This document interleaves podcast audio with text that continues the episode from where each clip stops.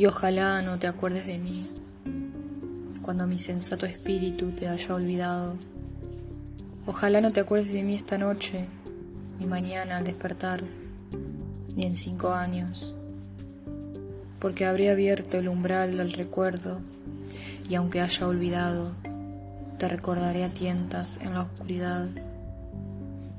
Recrearé tu silueta y reconoceré tu rostro, tu voz, incluso el sonido de tus pasos.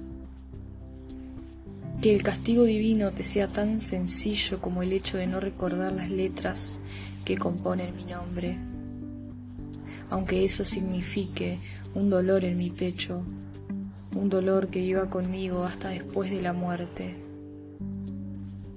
Ojalá solo te acuerdes que alguna vez mi presencia le perteneció a tu ausencia y aún así la vida siguió conmigo.